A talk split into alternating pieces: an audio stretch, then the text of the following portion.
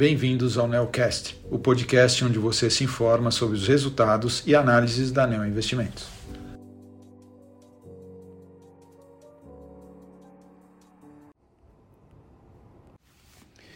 Aqui é Matheus Tarza da Neo Investimentos para falar sobre o desempenho do fundo Neonavitas nesse mês de fevereiro de 2023. Fevereiro, o principal tópico foi a preocupação do mercado com a inflação global, que resiste mesmo com a alta de juros implementadas pelos bancos centrais ao longo dos últimos meses. O Nasdaq terminou o mês com uma leve queda de 0,49%, o S&P com uma queda de 2,61% e o mercado brasileiro teve um desempenho negativo de 7,49%. No mercado internacional, o Fed levou a taxa básica de juros em 0,25% para a faixa de 4,5 a 4,75 sinalizando a manutenção desse patamar de aumento à medida que se aproxima do final do seu processo de aperto monetário. Mas dados da inflação acima do esperado devem manter essas taxas de juros nesses patamares elevados por um período mais longo do que o mercado estava esperando inicialmente. Já na Europa, que estava mais atrasada no processo de aperto monetário, a alta foi de 0,5%, indo para 2,5% agora a taxa de juros de referência, né? E deve manter esse ritmo de aumento também nas próximas reuniões. No mercado doméstico, o, o cupom manteve a taxa de juros em 13,75% pela quarta reunião consecutiva, sinalizando a manutenção desse nível de taxa até assegurar a convergência da inflação. É, as expectativas de inflação continuaram se deteriorando aqui no Brasil, tanto para 2023 como para os anos seguintes, sendo impactado pela incerteza em relação à política fiscal do governo. Mas logo no final do mês, né, deu uma indicação nós consideramos positiva. O governo anunciou a reoneração parcial tanto da gasolina como do etanol, além da criação de um imposto sobre a exportação de petróleo bruto de 9,2%, válida por quatro meses, sinalizando né, uma preocupação é, com as contas públicas.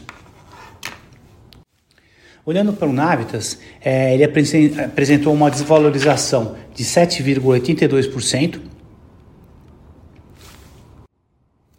sendo que as ações que mais contribuíram para o desempenho do fundo foram VEG, Clabin, Porto Seguro, e as que mais impactaram negativo foram B3, Eletrobras e Arezo. As principais movimentações do fundo desse mês foram o aumento das posições em VEG, CUR e BTG e a redução das posições em B3, Clabin e Eletrobras. É, em termos de exposição da carteira, né, a gente está com 12 ações, sendo que as maiores exposições são a Localiza, a Vivara, e BTG. É, as menores posições estão com Curi, Clabin e B3 e a gente terminou o mês aí com uma posição de caixa perto de 8%. Com relação às empresas, não teve nenhum evento corporativo digno de nota, é, só teve o, anúncio dos resultados né, do quarto trimestre de 2022 e a gente vai passar rapidamente, porque são vários, né? mas para indicar, por exemplo, a TOTOS veio com um resultado ligeiramente abaixo do consenso, mas foi uma coisa que não moveu é, o preço da ação quando saiu, que foi praticamente em linha com o que estava sendo esperado.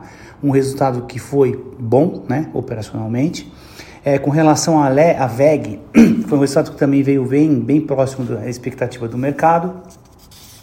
A Clabin também. É, com relação a B3, foi um resultado que foi abaixo do consenso, tá? É, então a expectativa, o volume de negociação na bolsa tem sido pior do que estava sendo esperado é, e a empresa responde muito a isso, né? A receita dela é diretamente ligada com o volume de, de negócios da bolsa. E as nossas ações da área financeira, BTG e Porto Seguro, vieram bem acima da expectativa. Os dois mostraram um resultado muito forte.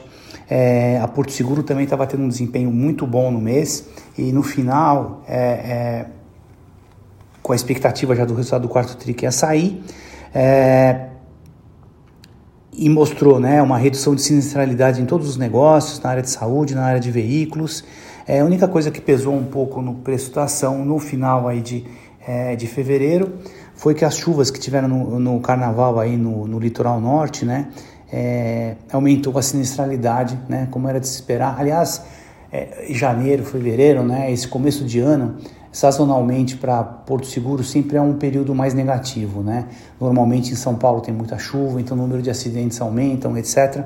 Isso aumenta a sinistralidade. e, e, esse ano teve esse fato excepcional aí que foi um pouquinho pior, mas a empresa já deu um guidance também de, de indicação de como deve se comportar o resultado, qual foi o impacto.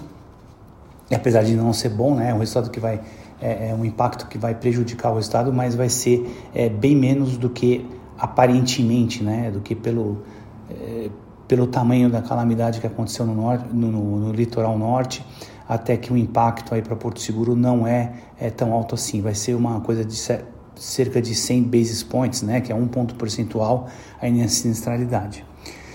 Bom, basicamente era isso que a gente tinha para falar para vocês. A gente acredita que essa medida tomada no final do mês aí de reonerar os combustíveis mostra uma, uma preocupação com a disciplina fiscal pelo governo e a gente acredita que apesar do mercado não ter gostado da tributação da exportação de petróleo, né, é, mas de qualquer forma indica uma preocupação com a disciplina fiscal e que a gente espera né, que isso se reflita aí na curva futura de juros, na, na expectativa de inflação e, consequentemente, é, ajude ao processo de redução de juros aqui no Brasil.